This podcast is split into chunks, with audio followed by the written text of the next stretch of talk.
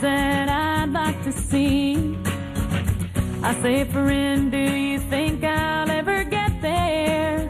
Profesionales con Corazón, un programa dirigido por Borja Milans del Bosch. So I confess my sins to the preacher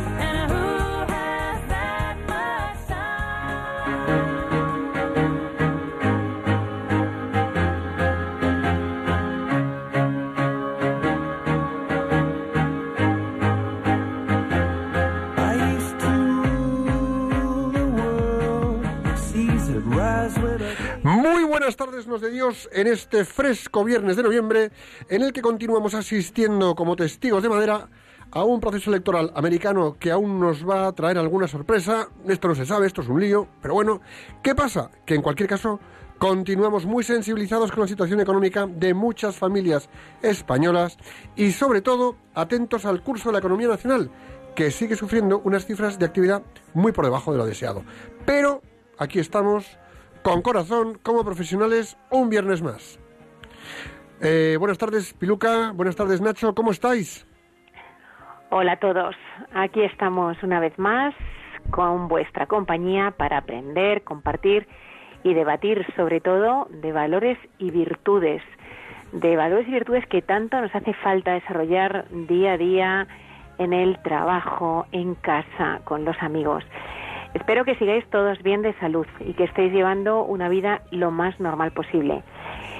Y nosotros pues seguimos en la brecha para aprender con todos vosotros y para compartir también lo que poco a poco vamos aprendiendo nosotros.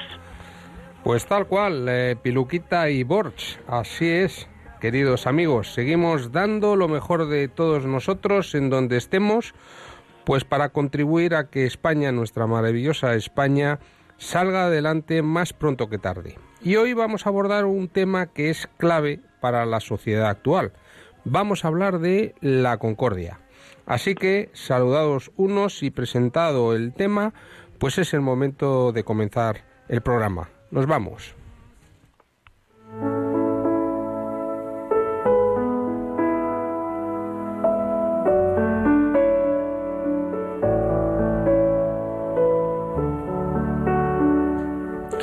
Escuchas Profesionales con Corazón, un programa de Radio María que puedes escuchar en cualquier rincón del mundo en www.radiomaria.es.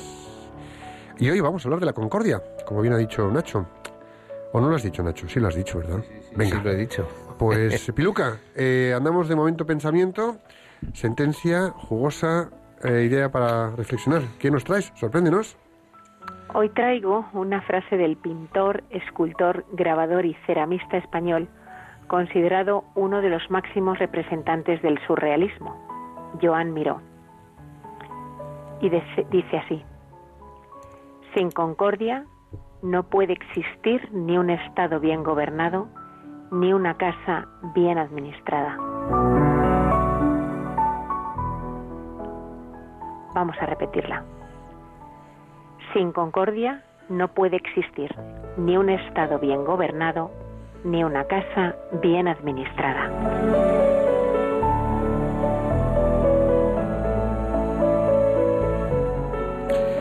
Y es que esa es la clave para que lo que tiene que funcionar funcione bien. Imaginad un equipo de fútbol en el que los miembros del equipo les falta concordia. Imaginad un grupo de amigos en el que falta la concordia. ¿Podría ser en el primer caso un equipo? ¿Podría ser en un caso un grupo de amigos? Imaginad un área de una empresa en el que la concordia brillase por su ausencia, en que convirtiesen el ambiente laboral pues en un entorno extraño y hostil. ¿Qué clase, qué clase de ambiente laboral estarían todos contribuyendo a construir sin concordia? Imaginad una familia en la que unos y otros conviviesen sin concordia. Sería una familia abocada al sufrimiento, igual que cualquier equipo humano. Pues así estamos en gran medida en España hoy por hoy. cada uno pensando en lo suyo, tanto en lo pequeño como en lo grande, y en más circunstancias de lo deseado, partiendo todos de una dureza de corazón que hace que los egoísmos personales, locales, regionales y profesionales hagan el día a día mucho más complicado. Pues sí, en efecto, la concordia es básicamente un comportamiento que nace en cada uno de nosotros y que entregamos con decisión al vecino, a nuestro compañero o a nuestros familiares. La concordia sirve para estar unidos, para compartir proyectos, para unar esfuerzos. Y gracias a ella podemos acometer desafíos que pudiéramos pensar que son imposibles, sin que importen lo grandes que sean o los retos que nos exijan, porque nos permiten entregar lo mejor de nosotros para que todos nos llevemos lo mejor de los demás. Y cuando todos damos con corazón aquello que realizamos para los demás, la concordia se convierte en protagonista, ejemplar y esencial de las relaciones humanas y hace que nos vengamos todos arriba, alcanzando elevadas cotas de motivación y capacidad de desempeño, haciendo de lo imposible nuestra realidad más presente. Y su falta, la ausencia de concordia, pues nos vuelve egoístas, nos lleva, como decía Borja, por un lado a encerrarnos en nosotros mismos y por otro lado nos lleva a un egoísmo vital tremendo. La concordia es fundamental en el día a día, pero ¿qué pasa si en vez de fomentar la concordia nos comprometemos con la discordia y la fomentamos en el trabajo, en casa, en familia, con los amigos o en la vida política, como ya hacemos? Desde nuestros actos, forma de hablar y de llevarnos unos como otros, podemos engrandecer lo que hasta el momento fue pequeño o minarlo con posiciones de fuerza que nada aportan. Actitudes artificiosas para salirnos con la nuestra y demostrar lo mal administradores que somos de los bienes que nos fueron confiados, ya sean en los ámbitos del hogar, de negocio, de relaciones sociales o la administración del país. La concordia nutre las relaciones y se convierte en fermento que hace crecer los equipos y los proyectos que llevamos entre manos. Sin embargo, por nuestros egos y soberbias, caemos en la discordia. Entramos en el nocivo juego de acabar apagando el calor humano que permite que trabajemos o convivamos a gusto, ya sea en lo personal o profesional, y no digamos en ámbitos que tienen que ver con la responsabilidad de gobernar.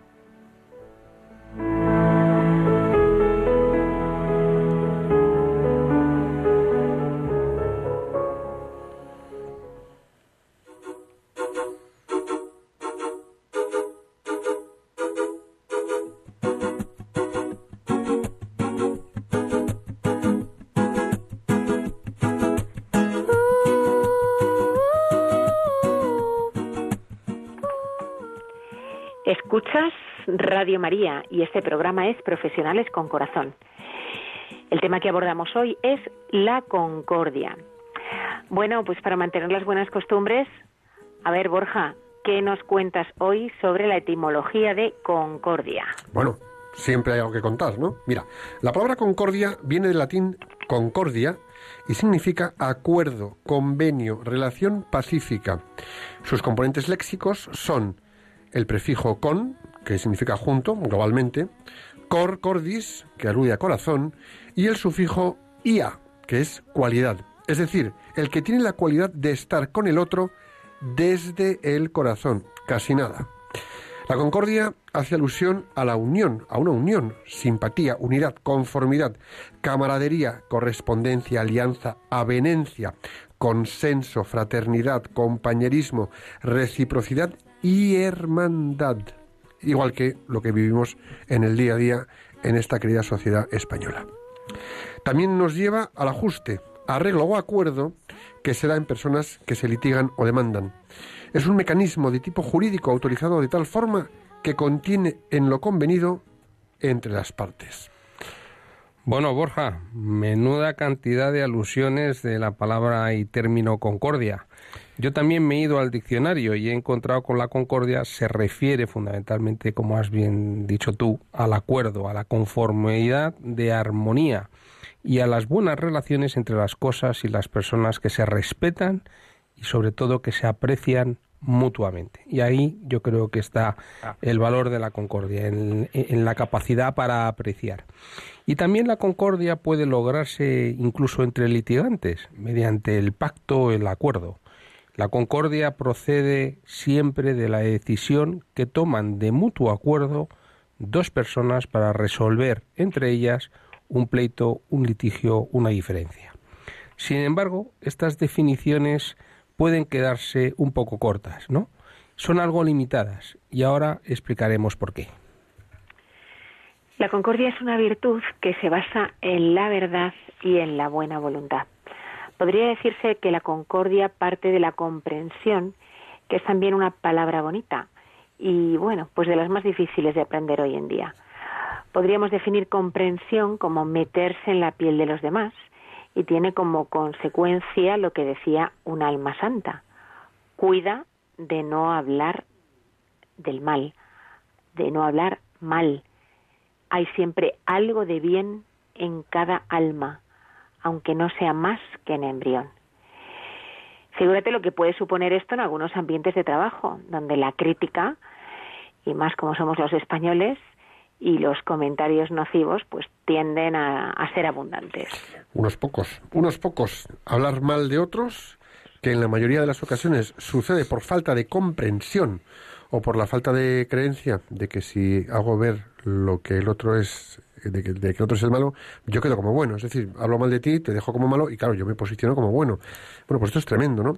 Estas actitudes rompen la concordia, algo que estamos viviendo pues desde un tiempo a esta parte en nuestros días, ¿no?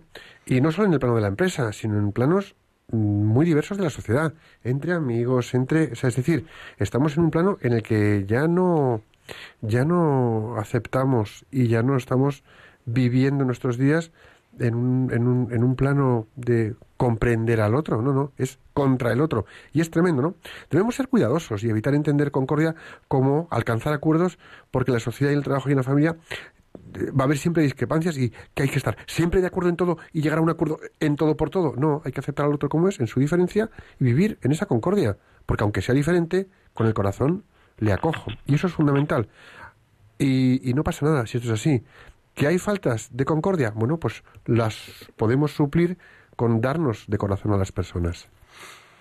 En efecto, y fíjate qué, frase tan curiosa y tan habitual. Eh, cuando se dice nada es más peligroso que confundir la concordia con el acuerdo, porque no es necesario estar de acuerdo, se puede discrepar enérgicamente, incluso sobre asuntos graves, pero siempre evitaremos romper la concordia, la decisión de vivir o de convivir. Y esta es una frase de gran actualidad, lamentablemente, a la vista de la tensión social y política que estamos viviendo en primera persona y en muchos lugares. La exigencia primaria de la concordia siempre es la veracidad, es decir, funcionar desde la verdad, tanto en los ámbitos de trabajo como en nuestras familias, con nuestros amigos, en nuestras relaciones sociales. La forma de entregar una noticia cierta o errónea no debe ser igual en los medios de comunicación y en el debate público o privado. No nos referimos a errores o exageraciones, que son cosas que no perturban necesariamente la voluntad de ser veraz. Nos referimos a la mentira, a la desfiguración deliberada y consciente de la verdad para con ello pervertir la palabra, para con ello manipular, manipular conciencias, crear ideología o ideas. Esto hace un daño irreparable, viola los derechos de la realidad, causa heridas incurables a la convivencia. Si una organización, las personas que en ella trabajan, pues comienzan, por ejemplo, a extender mentiras o medias verdades, la concordia acabará por resquebrajarse. Y bueno, ¿acaso no es esto lo que sucede en algunos entornos, en algunas empresas, eh, en las que hayamos podido trabajar o trabajemos actualmente?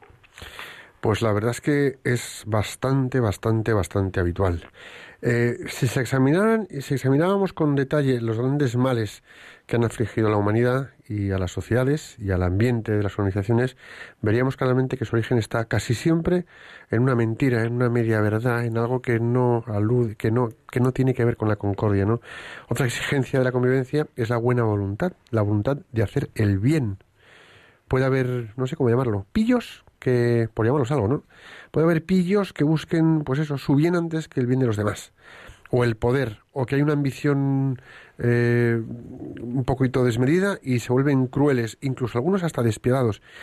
Y en definitiva, eh, ¿qué son? Pues acaban siendo personas que acaban enfermos de maldad, pero no una maldad del que te hace el mal a la bestia, como puede ser un tema terrorista tremendo, sino de esa maldad civilina y que va minando la concordia, que la va rompiendo, va generando discordia, ¿no? Cuidado con eso, cuidado con eso, porque eso es tremendo. Una educación para la concordia tiene como fin evitar la agresividad verbal, sobre todo, y por supuesto la física, faltaría más, ¿no? Evitar agredir o insultar o calumniar. Todas ellas, estas características, pues eh, son de inadaptados socialmente, ¿no? Que a la vez, bueno, pues lo sea como consecuencia de problemas personales por resolver. Es posible que haya gente inadaptada porque tiene problemas personales por resolver. Pero es que estas personas muchas veces generan esa discordia que rompe la concordia que tanto buscamos y que tanto necesitamos. O simplemente de inmadurez, de inmadurez afectiva que genera pues una violencia y una agresividad que es tremendo, ¿no? Por eso es muy importante que para que podamos vivir en concordia seamos capaces de educar y de realizar y de llevar a cabo con los nuestros una, una sana educación emotiva. Eso es fundamental.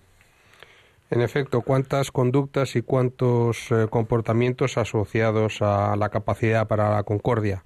En efecto, la serenidad y la cortesía hacen también que la persona no entre en el juego sucio del que dispara ofensas. En muchas ocasiones comprobamos que callarse por respuesta es señal de elegancia. La poca autoestima que comentabas tú antes, Borja, que genera una educación falaz, generalmente centrada en la búsqueda del éxito, en confiar en la suerte, en la imposición de las ideas propias, pues produce muchas veces generalmente un desprecio hacia su persona y hacia el prójimo. Basta ver las estadísticas, la gente que no está contenta de sí misma, ni de su cuerpo, ni de su forma de ser, ni de estar. Y este descontento genera en muchas ocasiones en algunas personas mucha agresividad que es la expresión primera de la no concordia. Pero la educación, en el sentido pleno que decimos, en el sentido de educar a la persona en sus valores, pues no se queda en evitar la tosquedad mental, sino que por el contrario consiste en fomentar la concordia social, la cual se apoya sobre todo en valores de verdad y de voluntad, como hemos hablado en otros programas. Y este valor de la verdad lleva a la benevolencia, es decir, a la buena voluntad, a tener un buen corazón, que es lo que dice el Evangelio, vivir la verdad a través del amor. El propio Benedicto XVI ha hablado en ocasiones de la concordia. Así, cuando recibió en audiencia al embajador de Bolivia ante la Santa Sede en el 2008, al inicio del discurso, el Santo Padre recordó que las hondas raíces cristianas de Bolivia han sostenido a sus pueblos, acompañan, acompañado los avatares de su historia y promovido el sentido de respeto y reconciliación tan necesario en los momentos difíciles que esa nación ha debido afrontar. Y afirmó que no es posible permanecer indiferentes cuando la tensión social va en aumento y se difunde un clima que no favorece el entendimiento y que las autoridades que rigen los destinos del pueblo, así como los responsables de organizaciones políticas, sociales y civiles, deben tratar de promover en la población entera las condiciones necesarias para el diálogo y el acuerdo, entendiendo que en ocasiones eso requiera de, de franqueza y frecuentemente también de abnegación y sacrificio. Qué difícil hoy en día, ¿no, Piluca? Esto es, esto es una prueba potente, ¿no? ¿Cuántos intereses vemos en nuestra sociedad a nivel político y social de generar climas de crispación, de intolerancia, de desacuerdo y donde, bueno, pues a nivel individual prime el yo y lo que pienso para mí, conmigo y mi ombligo eh, por encima de la generosidad y el desinterés. Y es tremendo porque está fomentado y lo estamos viendo. En las fusiones y adquisiciones, en la unión de empresas, entre socios, entre compañeros de trabajo, podemos ver y podemos apreciar de inmediato esa falta de generosidad. Y bueno, pues esto es, es duro, ¿no? De- continuaba el Papa y decía, de este modo, la colaboración sincera y altruista de personas e instituciones contribuye a erradicar los males que afligen a muchos países. Por ejemplo, a aquellos afectados por catástrofes naturales que reclaman de medidas eficaces y sentimientos de fraternidad que ayuden a solventar sus graves consecuencias. Y, añadía, ¿no? Por eso, la enseñanza del bien moral, de lo justo o lo injusto, sin lo cual ninguna sociedad podría sostenerse, incumbe a la educación y desde la más tierna edad. Es decir, que es que la concordia tiene que enseñarse desde que somos pequeños a los más pequeños. Es fundamental. En efecto, y esa enseñanza solamente puede realizarse de manera plena eh, en la familia y desde la familia, porque la familia tiene un papel decisivo, vertebral, crucial en- y primigenio e- en esta tarea, por lo que debe contar con todas las ayudas necesarias para poder cumplir su cometido y ser esa principal pues agencia de la paz, por qué no decirlo, en beneficio de todos. El Papa, además, en muchas ocasiones deja claro que debe triunfar la verdad que busca el respeto del otro. El Papa habla de la búsqueda de la verdad como el elemento clave para la concordia. Por consiguiente, solamente se puede ser y realizar la concordia cuando somos verdaderos. Y también del que no comparte las mismas ideas. La paz, que se hermana con la justicia, que se esfuerza en encontrar soluciones ecuánimes y razonables a los problemas. Y la concordia, que une las voluntades en la superación de las adversidades y en la consecución del bien común. En definitiva, vemos que la concordia es como esa conducta capaz de sintetizar y de integrar muchos valores primigenios del ser humano que nos hace genuinamente personas. Es interesante ver que el Papa, al hablar de concordia, se refiere también al término paz. ¿Podrías eh, decirse o podría decirse que, que lo mismo es lo mismo paz y, concordia? ¿Qué os parece? Hombre, los que tienen el mismo contrario son idénticos entre sí. En este caso, la disensión se opone a la paz y se opone a la concordia. Disensión es verdad que no es una palabra habitual y significa divergencia, desacuerdo, discordia, desavenencia, disconformidad, disputa. Eh, si leemos cómo se refiere la Biblia a Dios, en Corintios nos dice, no es Dios de disensión, sino de paz. Por tanto, paz y concordia podrían parecer idénticas. Contra esto está el hecho de que puede darse concordia de impíos en el mal.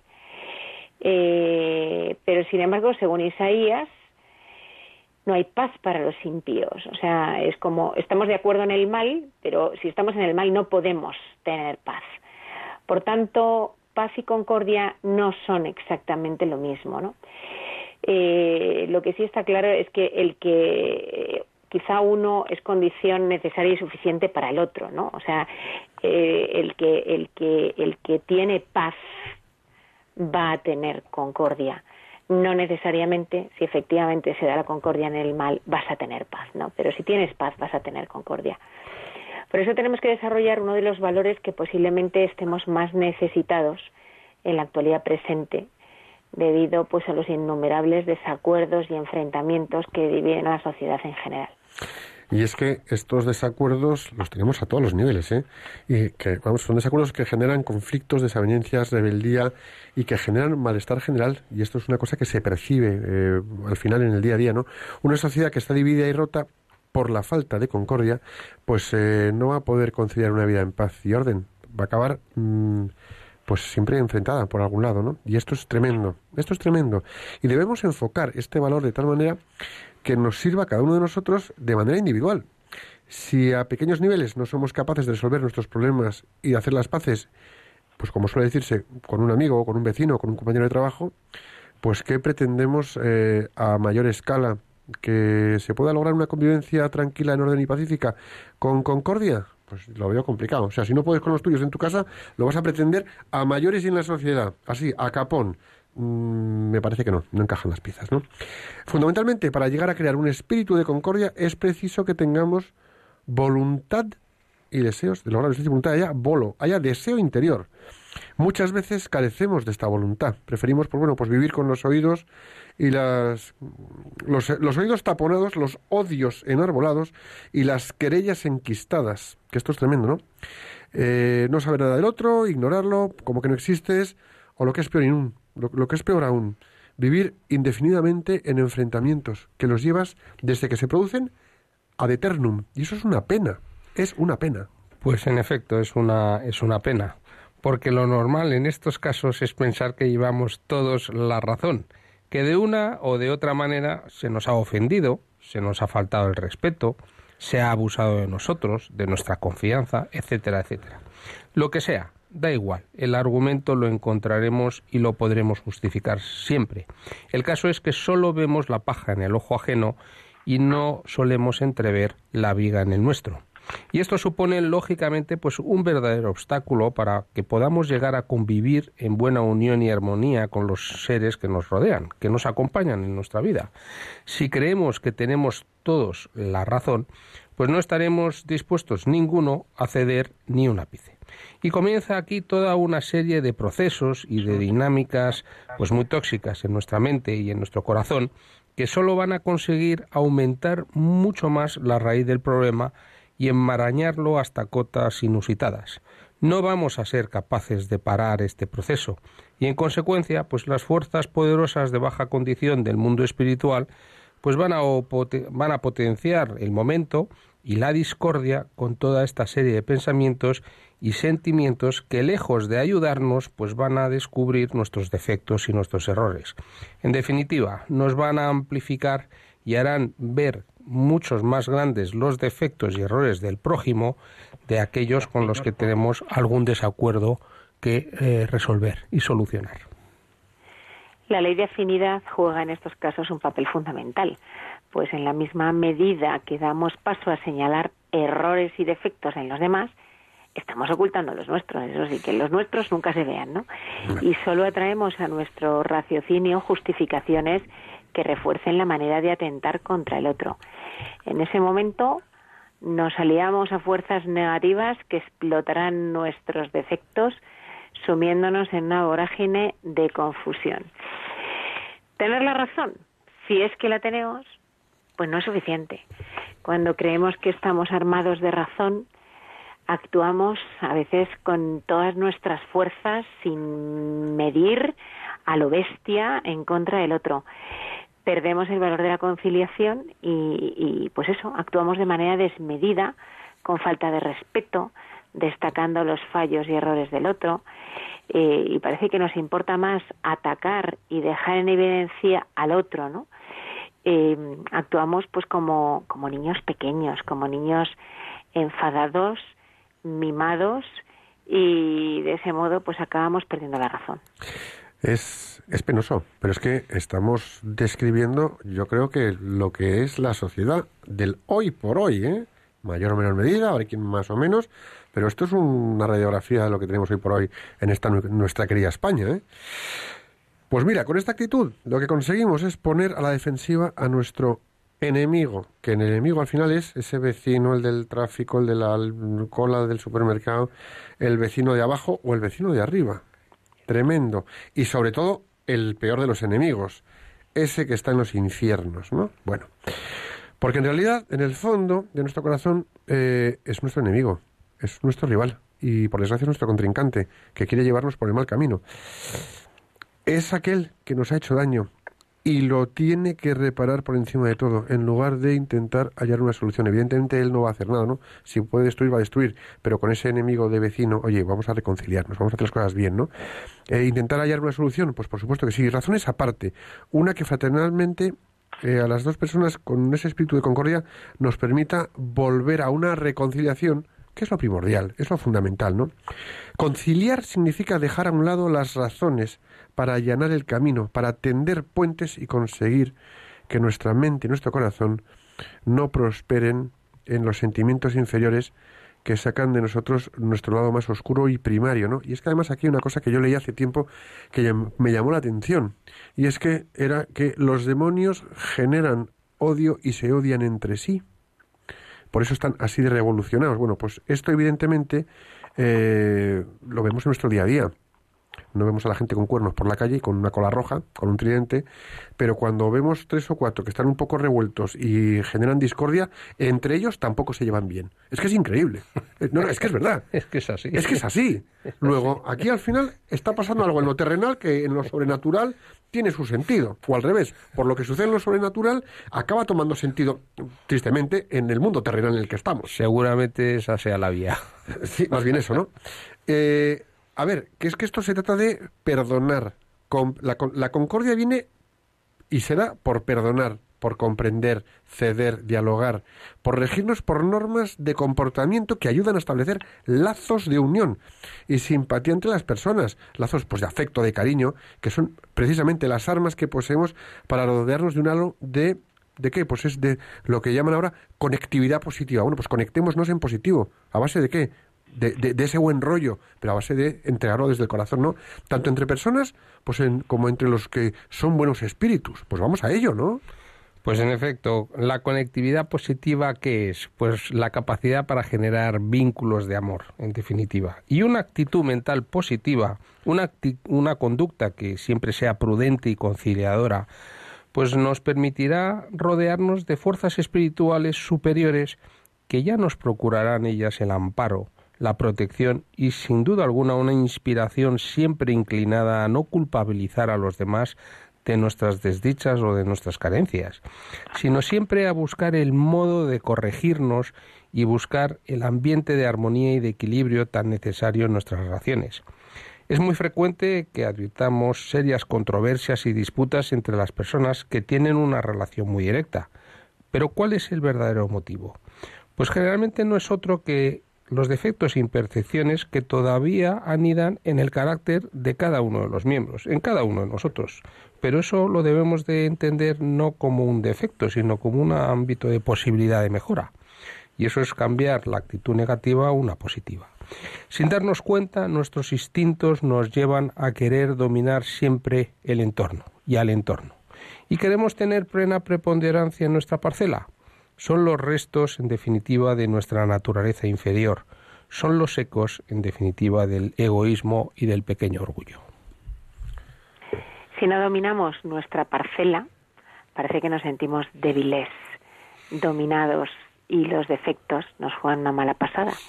Eso es algo que debemos advertir y vigilar para que los mismos no supongan una tara para el equilibrio y la convivencia armónica con nuestros seres más allegados y queridos.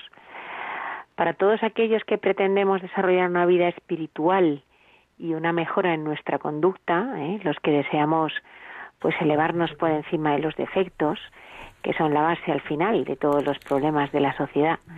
Tenemos que saber ignorar nuestros egoísmos, que los tenemos, y nuestros orgullos infantiles para limpiarnos y saber sacar provecho de estos hechos, no justificándonos en si tenemos o no tenemos razón en nuestros argumentos, que es algo que estamos ahí siempre, ¿eh?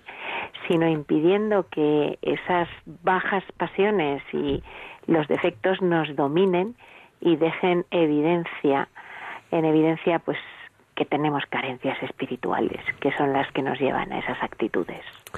Fíjate, es más importante la concordia, la fraternidad común, el, el- hermanamiento con, con- ¿no?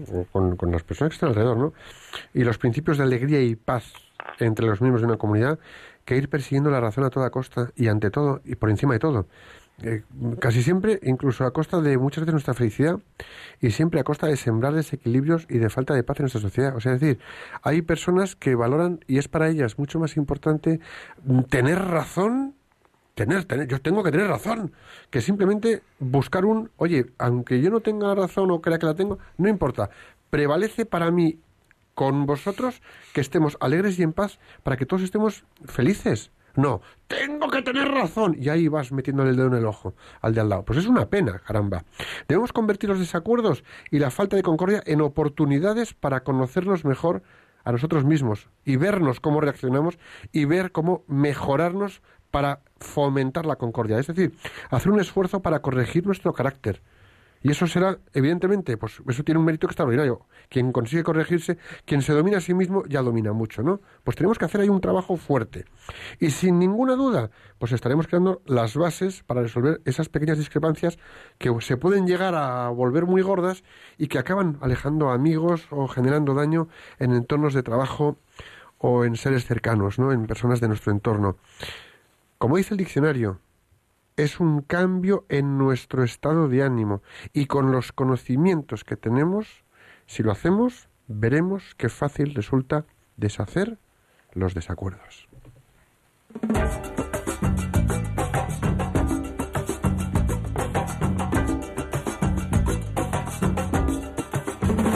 De rodillas yo te pido, escucha mi oración, su corazón. Desde que se fue el amor yo no he dejado de sufrir, sin cariño no sé qué será de mí. No es tanto lo que pido, mi querido redentor. Mi plegaria es muy sencilla, solo quiero aquel amor. He pasado tantas noches anhelando su pasión y que vuelva a sonreír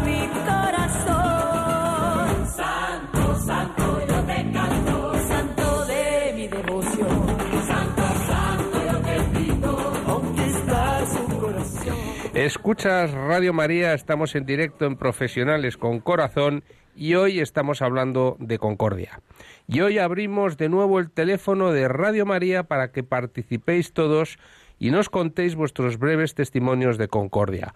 Por favor, llamar al 91 005 94 19 y contarnos en qué situaciones vuestra actitud de concordia fue determinante para afrontar situaciones adversas. Eso es, amigos. Esperamos vuestras llamadas al 91 005 94 19 para que compartáis pues con todos los que nos escuchan vuestras experiencias relacionadas con la concordia y cómo esta virtud de alguna manera ha contribuido a que una situación que hayáis vivido se desarrollase de forma satisfactoria. Y yo mientras vais llamando, hablábamos eh, antes de que paz y concordia no es lo mismo, eh, porque uno puede tener concordia en el mal, ¿eh? pero eso no da paz.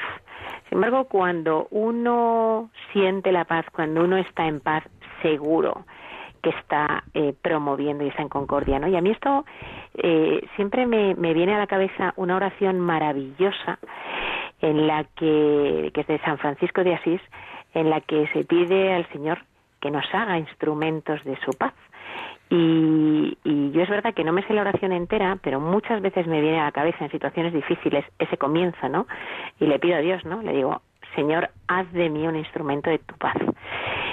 Y, y no sé, la voy a leer porque es una oración maravillosa y, y yo creo que yo creo que nos puede ayudar en esto de la concordia y de la paz, ¿no? Y dice así: Señor, haz de mí un instrumento de tu paz. Donde haya odio, ponga yo amor. Donde haya ofensas, ponga yo perdón. Donde haya discordia, ponga yo unión. Donde haya error, ponga yo verdad. Donde haya duda, ponga yo fe. Donde haya desesperación, ponga yo esperanza. Donde haya tiniebla, ponga yo luz. Donde haya tristeza, ponga yo alegría. Oh Maestro, haz que no busque yo tanto el ser consolado como consolar, el ser comprendido como comprender, el ser amado como amar, porque dando es como se recibe, olvidando es como se encuentra, perdonando es como se es perdonado, y muriendo es como se resucita para la vida eterna. Y es que me parece maravillosa, o sea, pensar que nosotros somos instrumentos de paz. Impresionante, que- Piluca. Me encanta, me encanta, me encanta esta oración y creo que además viene muy al caso. Eh, tenemos ya eh, una primera llamada, es Amelie de Valencia. Sí, Amelie, ¿cómo hola, estás? hola. Bien, gracias, oyéndolos eh, muy atentamente. Es una belleza ese escrito porque muchas veces lo he leído también por ahí Eh, um, ah, yo he tenido realmente dificultades serias con eso de la de la de la comunicación de de, de, la de convivir bien con las personas um, porque es que el primer golpe que yo recibí recientemente fue porque yo confié en una persona, le dije, mira, yo sufro de ansiedad, sufro de depresión. Y esta, esta persona fue, anda, ve allá y dile. O sea, lo que yo le comenté como algo muy mío, pues ella lo traspasó. ¿Qué pasó? que yo me, yo no me sentía bien con eso que ella hizo me fue, fue un golpe muy duro para mí porque yo pensaba que ella era una buena persona una persona en la que podía confiar creí que era una amiga pero al hacer ella eso eh, yo yo no me quedé con los brazos cruzados qué hice que después me, me sentí muy mal y todavía me sigo sintiendo mal a pesar de que eso tiene ya como un año o dos años haber pasado yo tuve que vengarme de ella. Y entonces, ¿qué hice? La calumnié, le dije cosas de ella que sé que no eran ciertas, otras sí, pero yo no me podía quedar con eso. Entonces, y hacerlo ella público, es, fue demasiado para mí. Entonces, eh, a mí me ha costado mucho, me cuesta mucho confiar en las personas ahora. Amelie, esto que nos cuentas eh, vale, vale como testimonio eh, magnífico, nos, nos, quedamos aquí. Hay una cosa que me gustaría poder comentar de esto que dices. Mm, primero, gracias por la valentía de compartir una cosa así, ¿no? Un comentario que hicieron de ti, luego te llevó a una respuesta de calumnia. gracias por tu nobleza al compartirlo que es una reacción perfectamente humana, mm, bueno, pues que es como tenemos a reaccionar. Pero fijaros una cosa, hablando con un amigo, y esto espero que te sirva, Amelie, hablando con un amigo, tuvo la oportunidad, la suerte, el gran privilegio de tener una audiencia privada con Benedicto XVI. Y estaban recién casados eh, y les dijo que cuando discutáis, cuando os hagáis daño, cuando os iráis, eh, y estéis esperando que la otra persona se disculpe y pida perdón, sed vosotros los que perdonéis su incapacidad de pedir perdón.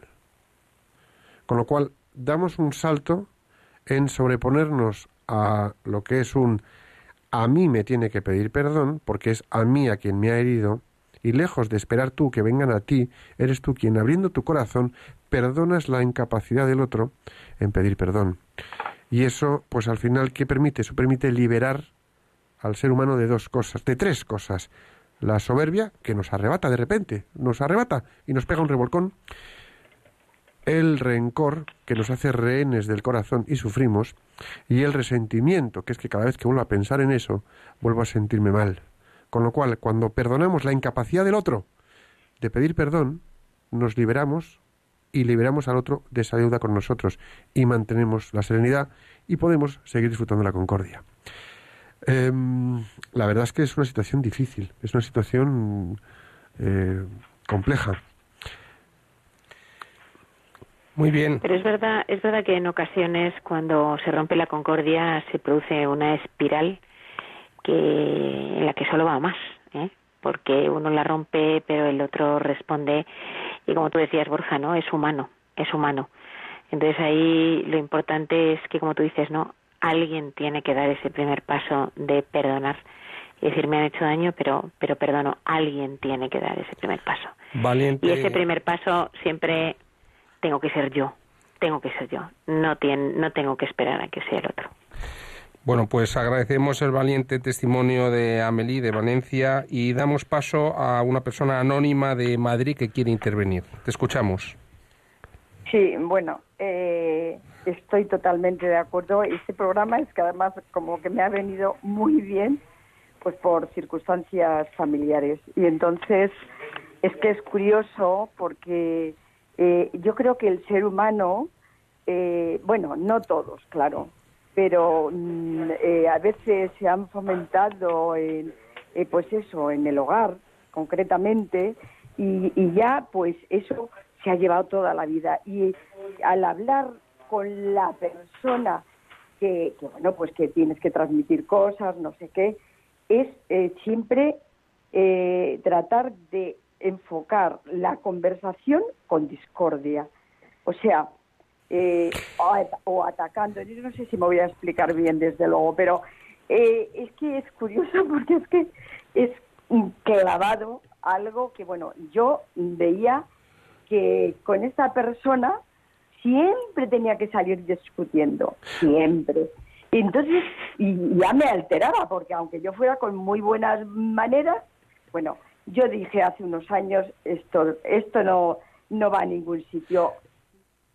Esto, esto que nos cuentas, esto que nos cuentas eh, es, perdón que te hayamos cortado, porque además refleja mucho una situación que pasa en grupos de amigos y sobre todo en familias o en equipos de trabajo. Es como yo ya tuve esa diferencia con esta persona, cualquier tipo de comunicación con esta persona tiene de fondo un resquemor, un resentimiento o un rencor acumulado que se va a manifestar permanentemente en mi entonación y mi modo de dirigirme a esta persona. Y lo que decías, ¿no? Vamos a acabar discutiendo total para qué. Pues mira, total para qué. Cada vez que tengas la oportunidad de una conversación con esta persona, que sea la oportunidad de entregar de ti de corazón tu mejor capacidad de amor en el habla. Y aquí hay una cosa que también me gustaría comentar, y es que en una ocasión, hablando con un sacerdote, me decía, tú cuando tienes problemas de conversación con una persona o perdéis la concordia en vuestra relación de comunicación de entendimiento, amigos, trabajo, en casa, tú has primero de todo hablado a tu ángel de la guarda para que hable con su ángel de la guarda, hagan el trabajo que no veis y os podéis comunicar mejor. Pues acudir al ángel de la guarda nos permite fomentar concordia, porque tú recurres a un plano superior, sobrenatural, para poder abordar una comunicación y una conversación con esa persona con la que hay dificultad y que además se enquista y es total para qué, para acabar discutiendo. Bueno, pues en esta ocasión ponte a hablar con la persona, total para qué, para demostrar que se puede acabar en concordia. Adelante. Muy bien, Seguimos. damos paso a María Ángeles de Valladolid. Soy de Valladolid, de María Ángeles Ramos. Sí. María Ángeles, buenas tardes, ¿cómo estás? Oye, baja un poquito la radio porque se acopla. Por favor. A lo que eh, tengo en la televisión. Vale, O pues sea, la pa- bájala, apágala, apágala. Nos tienes en directo para ti. Apágala. Vale, vale, vale. Ahora la apago. Fenomenal, mira que bien nos escuchamos ahora. ¿Ves? Esto es concordia. Ahora ya está. Y entendimiento. Cuéntanos, María Ángeles. Oye, yo precisamente no dejo de oírles porque es que no quiero poner ninguna cosa más. Estoy súper enamorada de, de, de, de, lo que estoy aprendiendo con ustedes. Porque es que yo, eh, tenemos la madre Genoveva, que es la madre, digamos, de la comunidad, y entonces yo a ella la consulto cosas, pero no me dice nada. En cambio, el Señor muchas cosas me ha avisado. Porque yo, por ejemplo, estuve en otra residencia porque estaba muy mal y me llevaron a sanidad. Me robó una señora que me vino a decir que me llamaban por teléfono y fui al teléfono. Sí. Y el Señor me iba diciendo, por- en el, según estaba yo hablando, te están robando el monedero. Bueno, pues resulta que efectivamente, cuando termine la conversación, yo me voy allá y me encuentro sin el monedero. No hubo manera de poderlo encontrar. De aquella señora además ni me hablaba. La madre quiso mirar, miraron un poco por encima en el armario, no lo encontraron. Bueno, en total que yo ya estaba harta porque fui a la, digamos, a, a los de, a la guardia, digamos, del pueblo y me dijeron que tenía que ir a la guardia civil. Bueno, pues yo entonces lo dejé estar y esperé a ver qué pasaba. Bueno, pues no pasaba nada hasta que al final ya un día dije, me voy, ya, ya no espero más, me voy a la Guardia Civil. Y tenía cuatro kilómetros, dos de ida y dos de vuelta. Claro. Llego de la, de, de la, la Guardia Civil, me dice la madre, dice, eh, subo para arriba a mi despacho que tengo que hablar con usted. La habían hecho cambiar de habitación y entonces apareció el maletero, sin tocar. No lo habían tocado para nada. Pero ve que se enamoró de él porque lo había hecho yo a ganchillo y tenía una mm, bolita para cerrar, digamos, que era de azabache, que me la encontré en la calle precisamente. Bueno, pues se ve que se enamoró del monedero o algo así, porque ella todo lo negaba. Mm, al- al- además a mí ni me hablaba siquiera. Pero yo fui esperando, fui esperando y ya cuando me llamó la madre para esto. bueno. Pero ahora le voy a decir, encima lo que me ha pasado, me está pasando también aquí un poco. Lo que pasa, María Ángeles, haz, cuéntanoslo súper rápido, pero pum, porque es que tenemos detrás a una persona que también quiere participar un poco en el programa. Vale, vale, vale, vale. Bueno, pues yo lo que quiero decir es que yo estoy de acuerdo con lo que ustedes dicen, pero, por ejemplo, yo necesito pilas para los oídos, entonces resulta que las pedí hace unos días, se habían equivocado, bueno, entonces yo ya le he dicho a la madre, ahí a la hermana que me lo tenía que hacer, se cambia el anillo y todo, y, y yo estoy sin nada. Bueno, Esta, esta mediodía, cuando estaba ya en el comedor, cuando ha venido para rezar, entonces estaba a punto de decirle, madre, ¿qué ha pasado con el anillo? Ya no se acuerda de él. Estas cosas que nos pasan, estas cosas que nos pasan, que a veces nos pueden sacar un poco de quicio, nos pueden dejar descolocados, que nos pueden, eh, bueno, molestar, que nos llevan a situaciones incómodas.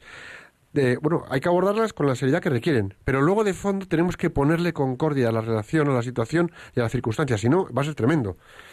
Bueno, pues Gracias, muchas gracias por tu testimonio, María Ángeles, muy cariñoso el testimonio. Y pasamos a Rosa de Lérida, que también está esperando y quiere contribuir con su testimonio también. Muchas gracias, Rosa. Buenas tardes. Gracias. Buenas tardes, padre. Mira, resulta que yo, no sé, yo de pequeña fui maltratada por mi, por mi padre, pero no de palizas ni nada, solo mm, de palabra.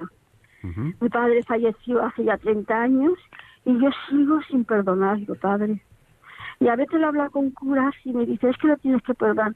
Y yo pues, pedí que si perdonarlo, ¿cómo puedo perdonarle yo a una persona que me hizo la infancia fatal, la adolescencia fatal, me hizo pasar lo que nadie sabe, lo que nadie sabe. Rosa. Yo, ¿cómo me... Dígame, dígame. ¿Te puedo hacer una pregunta que no hace falta que contestes?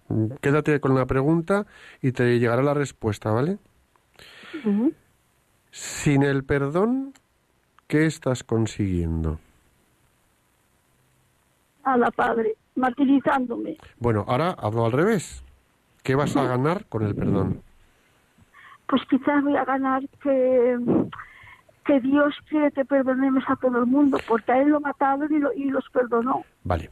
Entonces, Pues yo creo que igual, dígame, padre. vale, pues eh, eh, si sabes que vas a ganar una paz y una serenidad y una concordia con el alma de tu padre, a lo mejor la pregunta es un poco impertinente, pero ¿a qué esperas? A qué espero. Manos a la A obra. veces, me lo a veces me lo pregunto, padre, ¿a qué espero? Pero como mi madre también la maltrató, pues a veces pienso con mi madre, que también está fallecida, y pienso a mi madre, mi madre no lo perdonó, padre. Pues ahora le voy a decir una cosa. Antes, murió mi padre con 62 años y mi madre con 89, que la tenía yo en casa. Mm. Y me dijo, padre, que no lo enterrara con él. ¿Para que una mujer te diga que no lo entierres con su marido? Lo que ha pasado mi madre no lo sabe, so- solo sabe Dios. En el perdón encontramos la reconciliación y eso requiere concordia. Pregúntate eso. ¿Qué ganas sin perdonar? ¿Qué ganarías perdonando? Y aquí hemos llegado, hasta aquí hemos llegado. Rosa, eh, ponle corazón a esto. Ya verás cómo salimos adelante de ese bache.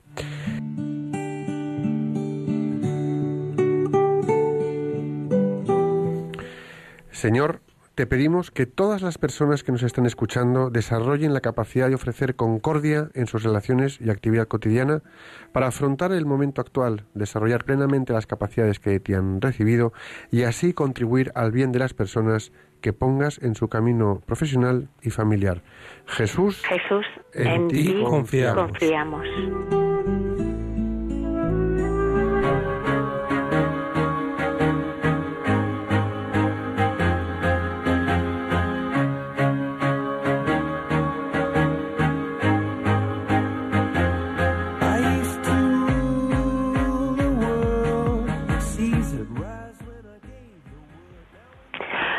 Bueno, muchas gracias por vuestras llamadas a Amelie, a María Ángeles, a Rosa y a la persona que nos ha llamado de Madrid y que tanto, bueno, pues nos gusta contar con vuestros testimonios y bueno, pues rezamos por vosotras.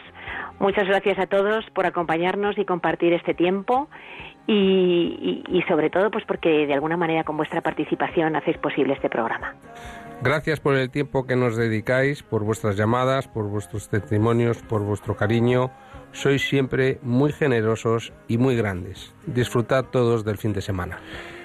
Como siempre, un placer haber compartido este nuevo programa con todos vosotros y un millón de gracias por la atención y el tiempo que nos dedicáis, que nos brindáis. Seamos capaces día a día de construir una sólida concordia en nuestros trabajos, vecindarios, barrios, en las poblaciones en las que vivimos, para que la vida nos sea mucho más enriquecedora y más felices. El Sagrado Corazón de Jesús le dijo a Santa Maravillas de Jesús, España se salvará por la oración. Dicho esto, la batalla espiritual es inmensa y somos soldaditos del Señor. Estamos llamados a poner especial devoción y entrega en nuestras oraciones. Tenemos una nueva cita el próximo 27 de noviembre de 5 a 6 de la tarde aquí en Radio María. Hasta entonces, rezad a la Inmaculada Concepción y a Santiago Apóstol para que nuestra tierra de María sea siempre patria de todos los españoles. Que Dios os bendiga y la Virgen os proteja.